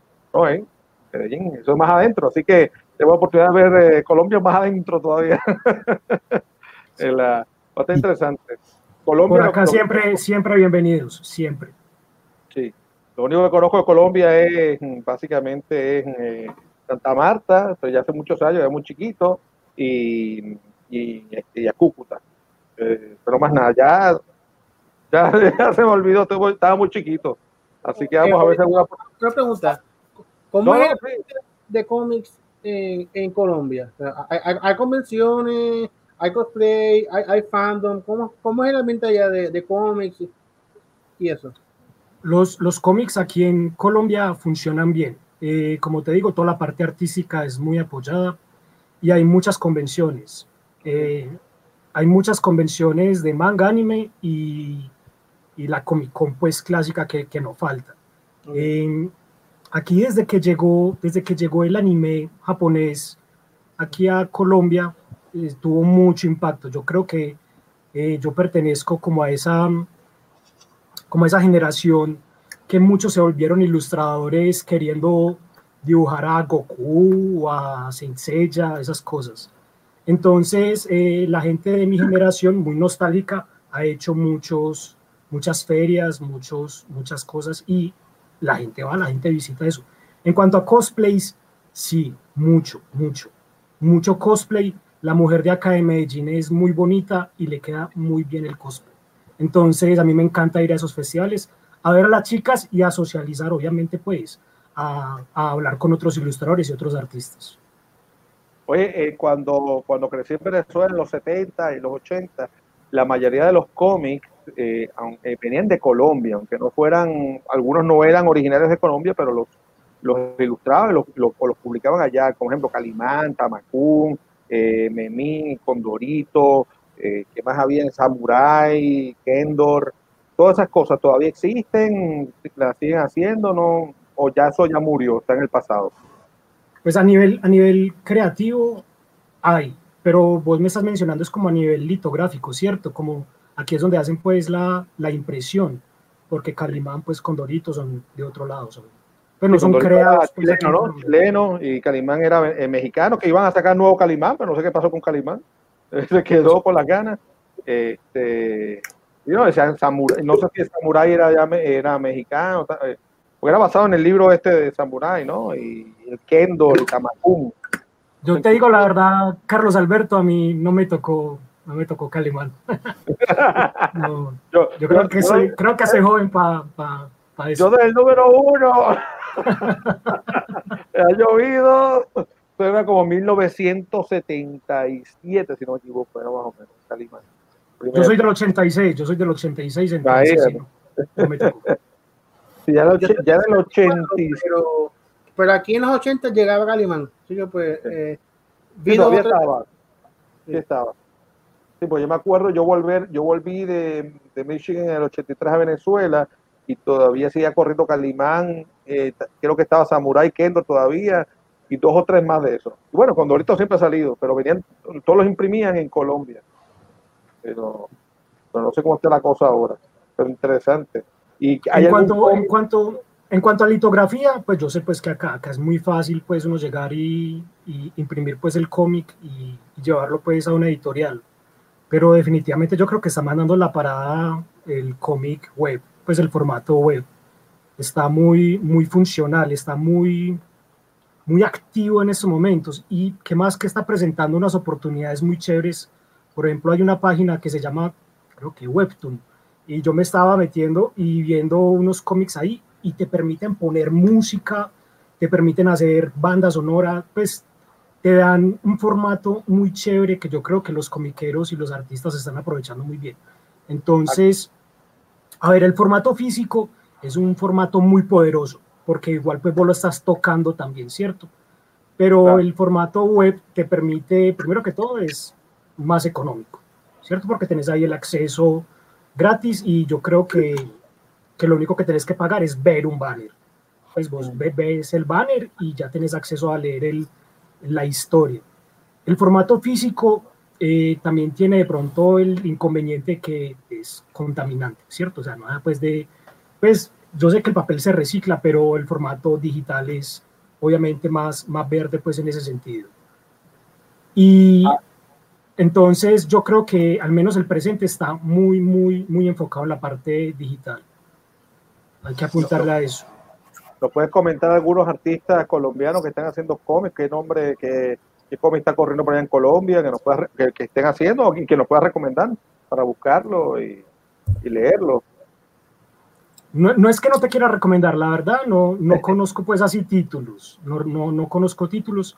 Eh, como te digo, eh, uno se mantiene más pegado es en línea viendo artistas y todo, no, pues más, más fácil de otros países, de aquí de Colombia. Muchas veces uno ve el artista y ni se entera de dónde es. Pues puede ser japonés, puede ser europeo, puede ser el vecino y uno no se da cuenta, uno ve la obra y, y muchas veces ni sabe dónde es. Exacto. Eso es así. Ay, ay, ay. Pues está interesantísimo. Vamos a quedarse la vuelta por Colombia. ¿Cómo te puede conseguir la, los que quieran eh, conocerte o mandarte alguna, eh, mandarte las gracias o hablar contigo o, o quizá darte trabajo? ¿Cómo te pueden conseguir? Cuéntanos un poco, ¿qué, ¿en qué página de internet te puedo conseguir? Mí me pueden encontrar en, en Instagram o en YouTube. Eh, me pueden encontrar como Federico-Ilustración en los dos casos.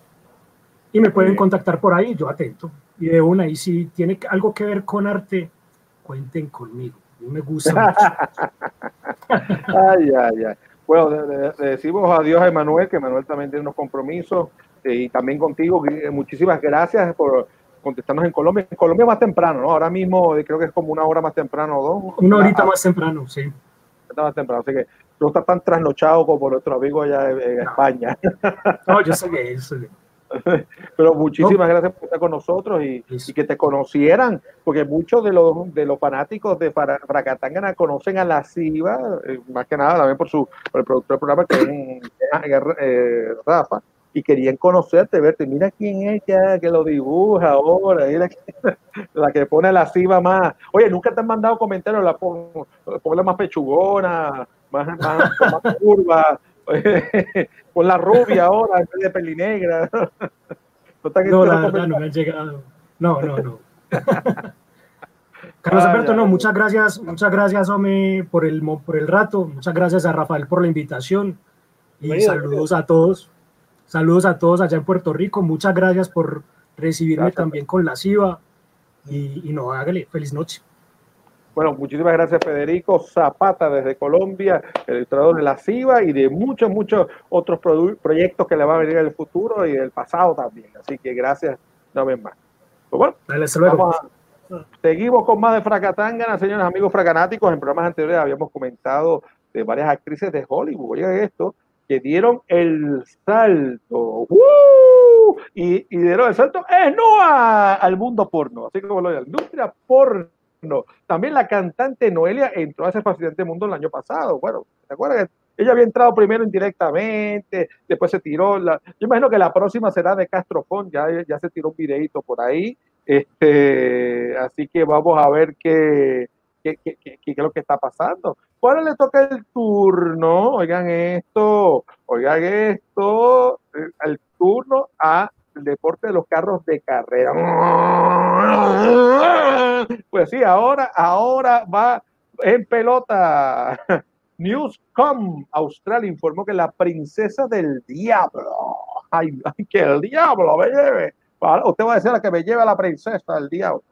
La primera mujer australiana en convertirse en piloto de carros, ahí la ven, mírala ahí, mírala ahí. Oye, se parece un poco a Ashley, pero no es ella este, de carreras a tiempo completo.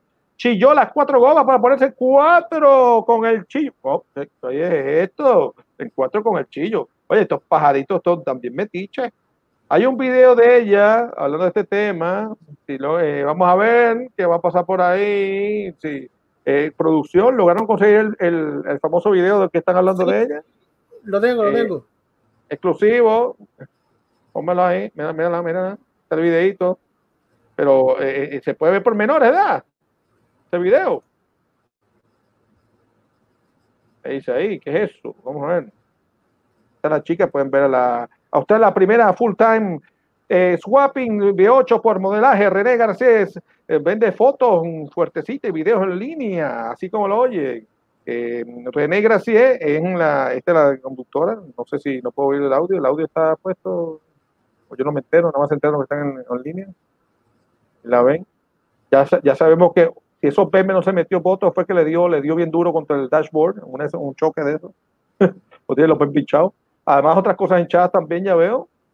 Muy bonita, muy buen cuerpo. Tiene todo, este, yo no sé si ya está haciendo un cómic en las piernas, pues son unos tatuajes. Hay gente que le encanta tatuajes. A veces, yo, yo, yo no puedo tener un tatuaje. Yo estaría haciendo así cada rato, pensando que estoy sucio. ¿Usted nunca se ha quedado dormido sin un periódico? Y cuando se despierta entonces se transfiere la tinta del periódico, se queda toda impresión en la cara o en el brazo. así me siento. Mira, dice, Grecia no, no, le importa el feedback negativo. Eh, ella está, no importa que le vaya en contra de su carrera prometedora de carrera, se gana más o menos 2.500 pesos al día. Está, ha podido pagar su hipoteca de 30 años en nada más y nada menos que 12 meses. No, no, no. 25 mil dólares a la semana. Haciendo porno. Ah, 25. Rafa, este, podemos, podemos hacer un programa nuevo que se llama eh, porno, porno, pornotanga, pornotangana. porno. O sea. Yo, yo con 20, con 20 me conformo, Rafa, con 20. Federico, ¿qué te opinas? ¿Qué te opinas? Acaba de, llegar, ¿cómo me hacen eso? Acaba de llegar. Mira, me haciendo un cafecito. Mira, ah, e, e, esa muchacha, e, ella, ella, ella el carro de carrera. Entonces, dice que nunca hacer porno. Ahora, ahora, ahora cambia, ahora usa otra palanca. Y hace a la semana, ¿Y ella qué? ¿Ella es piloto o qué? Ella es... Era piloto del carro. Ahora, ahora es piloto de, de pene. o de porro, ella sola. No sé si ella sola acompaña. Lo dicen si es ella sola. Eh, yo imagino que, bueno, lo que pasa es que ella, ella le ayuda también que tuvo su, su practicada, me imagino, y la que ven desnuda. No es lo mismo que una que empieza sola sin haber hecho nada. Eh, me imagino que la, modalidad moderna que hay ahora de, digamos, de la pornografía o de hacer dinero en esto es que la gente se suscriba, ¿no? Se suscriba a los canales de estas chicas o chicos, ¿no? Si fueran chicos o parejas. Y entonces ellos, tú sabes, te dicen una suscripción. Tú quieres, yo te voy a hacer la foto, a mandar video, yo qué sé, whatever, o hacer cosas en vivo y son 5 dólares, 10, 15, 20, lo que sea al mes. Y parece que hay gente que ha hecho su billetito y a mí me parece un poco extraño con tanto, con tanta pornografía ahora disponible gratuita, ¿no? Que, la gente todavía quiera pagar por alguien específico. Yo imagino que serán que tú te haces fanático, te obsesionas con, un artista, con alguien que te gusta, entonces tú le compras ahí los 800 mil horas o, lo que ofrezca, ¿no? Pero ese que, bueno, cada quien para los gustos. Federico, en, ¿qué tú sepas? En Colombia se da caso de, de, actrices o cantantes que den el, brinco al porno? Sí, claro, claro, claro. Eh, la verdad, la verdad, aquí vienen a buscar mucho, eh, más que todo el, el, gringo, pues el estadounidense viene a buscando mucho eh, la mujer latina. A ellos les gusta mucho la mujer latina. Entonces bajan hasta acá y, y la chica al darse cuenta que tiene su sugar daddy, eh, se da cuenta que puede empezar a ganar plata de eso y lo empieza a explotar. Yo la verdad conozco muchos casos, incluso de chicas pues y todo, que, que se van a otro lado porque claro, es que gustan, gustan. Y con las actrices también, con las actrices mucho. Pasa ah, también. Ay, mamá. Pues mira, lo que pasa es que esta muchacha dijo, mira, yo aquí estoy manejando estos carros ocho cilindros, esto es un peligro, llevo siete años en este mambo y mira, yo me estoy arriesgando demasiado y me dan una porquería. Así que probó, dijo, va, a probar a ver si hay ensayando las nalgas y, algo más. Me meto el billete. mira, pues la chica, la chica tiene sus valores, pues, o sea, es muy bonita, entonces sí que los explote. Sí, los valores, sí, son Sí, valores. valores, sí, sí, valores. No sé cuánto en, cuánto está la tasación del valor, pero pero, la que tiene, tiene, tiene, tiene, una, bolsa de seguridad al frente y no sé si tenga atrás también otras de seguridad, por si acaso se cae, no sé más. Fíjense que ella dice, asegura que es lo mejor que ha hecho en toda su vida. Este, dijo René a News Corp de Australia, el porno me ha puesto en una situación financiera que nunca podría haber soñado y realmente lo disfruto. Oye, eso sí es importante, ¿no? Que, y no solamente esa industria del porno y es triste ver a veces deportistas, pues son deportistas de esos de puño, de boxeadores, que se ve mucho, que la mayoría de los boxeadores vienen de unos entornos económicos, clase, digamos, clase pobre, y, hacen un dineral que usualmente ese dineral o se, va aparte entre los, alicates que lo están ayudando, los alambritos, alicates y todo que están por ahí, y ellos se quedan con algo y después lo desperdician porque no tienen algún tipo de conocimiento financiero o se vuelven locos con tanto billete que nunca habían tenido su vida y lo, los desperdician en estupideces, ¿no? En carros de lujo, casas de lujo, en mujeres, vida y cuando los juegos, y cuando vienen a ver, la, la carrera entra en el, en el ocaso y, y, lamentablemente no guardaron y, y, tú lo, y quedan a veces hasta peor o más pobres de lo que fueron. Y es triste, ¿no? Que lo interesante es que, bueno, este muchacho, aunque sea, fue inteligente y, y saltó su casa, aunque sea, eh, esperemos que guarde dinero también, porque las cosas nunca son eternas, ¿no? Eh, dice que, dice ella también, que me puede decir que lo que quieran no me importa, estoy ganando buen dinero, me siento cómodo con mi website donde estoy. Imagino que me la viste. Ay, qué bueno, gracias. Cuando vuelve, para si ya algo más. cachín, cachín, cachín. Dice, ella comenzó a publicar videos de, de, de, sexo, ¿no? El año pasado, después de ganar 3 mil dólares en su primera semana. La primera semana de estrenito, mira, empezó con 3 mil. Yo, yo no la culpo que siguiera eso. Eh, y dice que su padre está de acuerdo con el cambio de carrera. Imagino que al papá le está dando su, también lo suyo para que ella el tipo está encantado. Dice, por fin, bueno, capaz que lo mejor que, capaz que el papá está contento es contar que no le venga a pedir. Se la quité de encima. Dice, difícil, difícil que unos padres estén de acuerdo con eso. Sí, sí, no, claro. O sea, yo, yo, yo no tengo hijos, pues, pero si yo tuviera una hija y me dijera, eh, tan, me metí en esto, me metí a, a la pornografía, yo creo que yo no aprobaría. Pues yo, mejor que lo haga mis espaldas, pues, sí, es fuerte, es fuerte. La princesita de uno y metida en eso, no, no pega. No.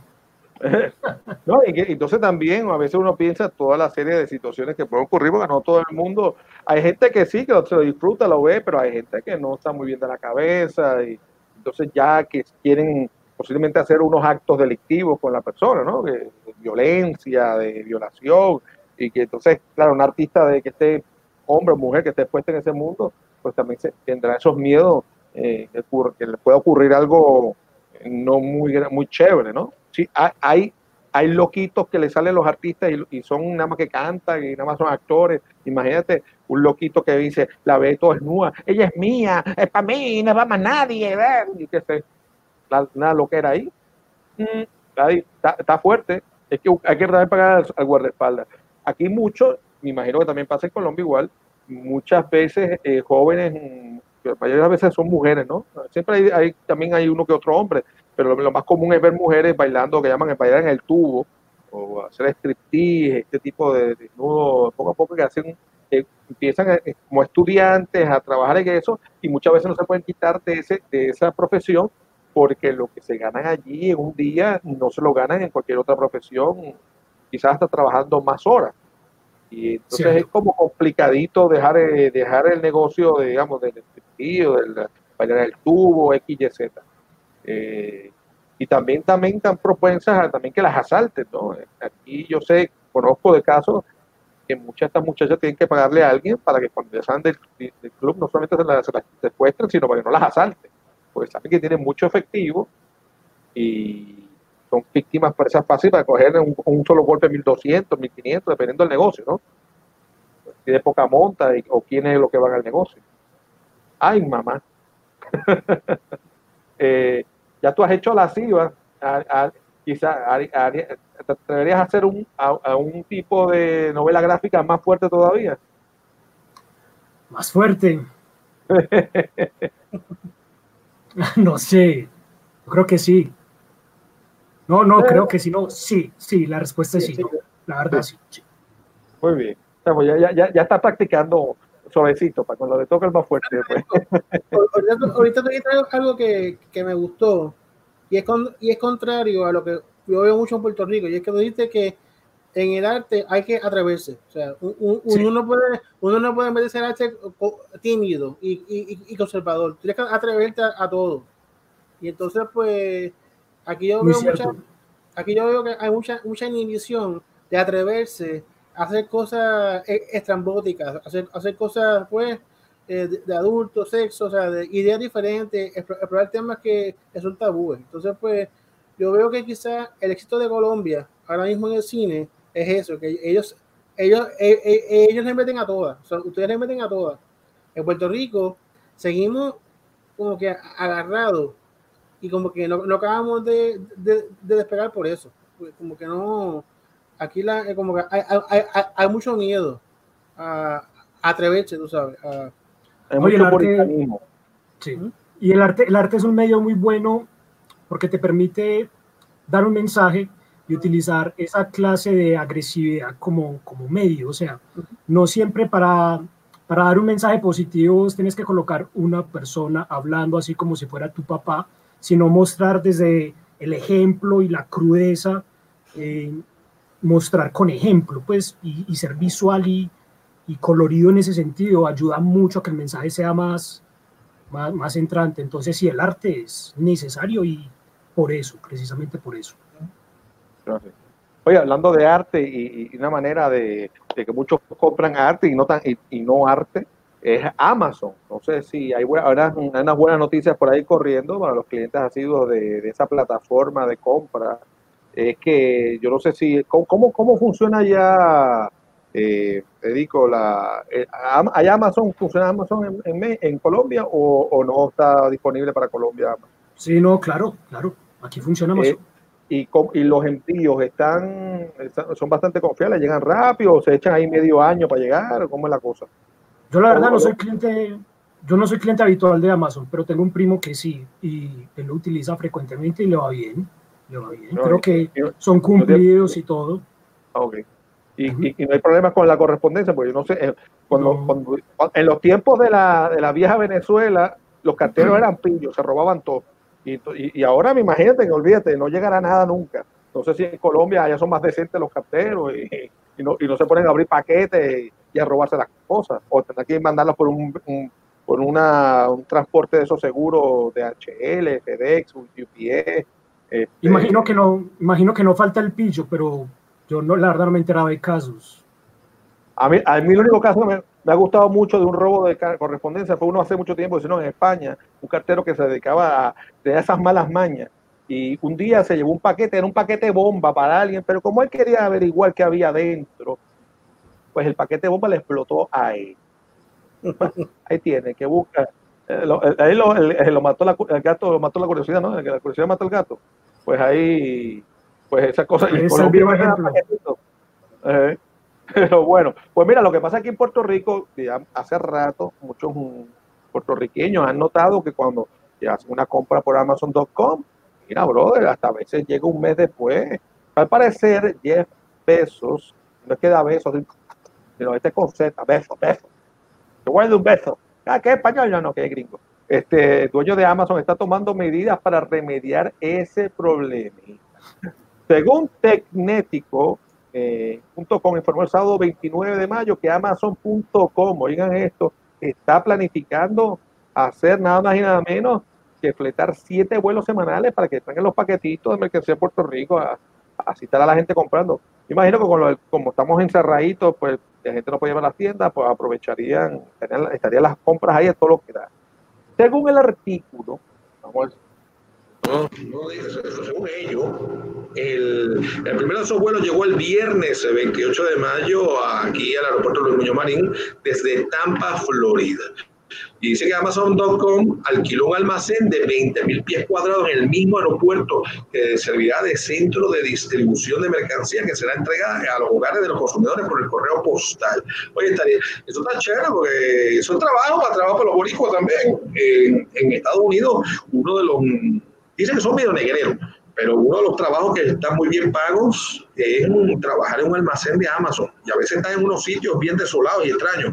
Aquí, ¿te acuerdas, eh, Rafa? Hubo un momento como que había una expectativa de que estaban buscando donde colocar un, almacén de esto y, se habló un momento dado de Puerto Rico, allá en la base de Roosevelt Road, pero al final parece que la subasta se lo llevó otro, no me acuerdo dónde diablos, si era en Florida, en otro sitio un lugar distante. Yo sé que en Utah hay mucha gente trabajando, hasta tengo familiares en Utah, trabajando en un almacén de Amazon, así como, como lo oye, de Venezuela a Utah. Así que usted tiene que tener cuidado. ¿Cómo, cómo, le dicen a los hijos de Utah? Yo tengo un hijo de Utah. o sea, un utaniano, un utense, No, ni, callado. Conteste. pues mira, este es el, vamos a ver, este es el proyecto piloto que si rinde los resultados esperados para Amazon pudiera convertirse en permanente. Así que crucemos los dedos porque esto funcione y podamos, mira, poco a poco recibir nuestro paquetito de Amazon más rápido, porque la verdad es que esperar un mes está camarón. Y y no, a ver si, el puerto chino viene o no viene y a ver si también resolvemos con lo del Prime, porque muchas veces se supone que cuando uno paga el Prime no tenga que pagar no tenga que pagar el envío y, y mucho bien. Para Puerto Rico en envío, para Puerto Rico en envío, para Puerto Rico en envío.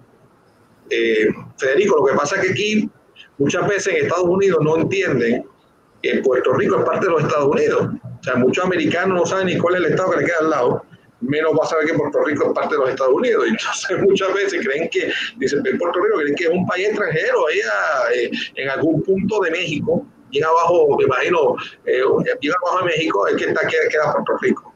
Pues para ellos, si tú eres latinoamericano, y los puertorriqueños según llegamos allá manejando hasta Estados Unidos. No sé, yo no, no conozco a nadie que tenga un carro anfibio que pueda hacer la, eh, que pueda llegar tan lejos. Ni los cubanos que están ahí al lado pueden llegar con un anfibio. Ay, ay, ay. Esto es locura total. Pero bueno, vamos a la fracagenda. Amigos fracanáticos, vamos a ver aquí qué está pasando. Víctor y Federico, hay muchas convenciones de cómic en su país. Bueno, ya se nos fue Víctor. Víctor está roscando. Este, allá, eh, ¿cuánto más o menos, con qué frecuencia hay convenciones de cómic en, en Colombia? Eh, yo la verdad, yo voy a dos. Yo voy a la Comic Con y voy a una que, que se hace creo que todos los junios. ¿Todo el mismo Medellín? o... sea, o sea, dos al año, dos al año grandes, pero tengo entendido que hay más, pues. ¿Pero esas dos las hacen en Medellín o tienes que ir a Bogotá u otra ciudad? O? No, en Medellín, en Medellín. En Bogotá hay otros. Hay otros. Hay otros, hay otros, otras convenciones, pero aquí en Medellín hay dos grandes. Y, va, mucha gente, asiste mucha gente a la competición. Sí, sí, sí. ¿Y de cuánto más o menos estamos hablando? ¿2.000, 3.000, 5.000 personas o más? ¿Tienes idea? Sí, yo no sé, esos, esos eventos generalmente duran varios días. Y ah, cuando yo voy, cuando yo voy, eso es casa llena. Eso es casa llena. Generalmente lo hacen en, las salas de convenciones grandes de acá de, de Medellín. Entonces, sí, supongo que es un evento muy bien. Sí. Qué bueno. Pues mira, aquí en Puerto Rico tenemos próximamente la manga criolla, la del manga, que sigue en pie para el 12 de julio de este año en Engine 4, allá en Bayamón. El Puerto Rico Comic Con se quedó para el año que viene, ya saben, 21 de mayo el 23 de mayo del 2021 en el Centro de Convenciones de Puerto Rico. Así que bueno, a la medida que se vaya abriendo las tiendas, los negocios, pues iremos apareciendo, más, se normaliza la cosa, pues irán apareciendo más eventos, así que pendientes hasta la Catángana para que no se nos pierdan y gracias a, Víctor, que ya se nos fue, a Federico por acompañarnos esta noche, que hasta el final. Eh, y gracias a todos ustedes por acompañarnos en este programa especial internacional. Así que nos vemos la semana que viene en Fracatangana. Y gracias, Rafa, como siempre. Gracias a una vez más. Gracias a Federico. Gracias a Víctor, que ya se nos fue y también a Emanuel, que estuvo con nosotros, y a, Chinoco, Chinoco, que siempre nos ha, nos, ha hecho esos, esas intros y nos trae su nuevo material estreno, para estrenarlo aquí en Faraca Así que nos vemos la semana que viene por la misma Faraca Hora, en el mismo Faraca Canal, y nos vemos en Faracatángana.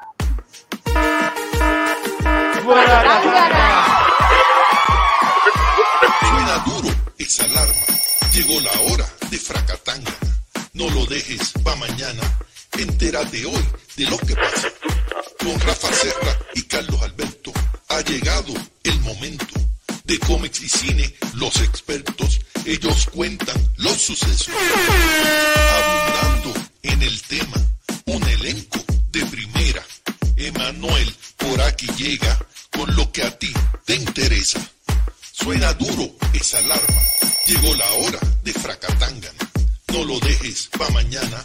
Entérate hoy de lo que pasa. Fracatangana.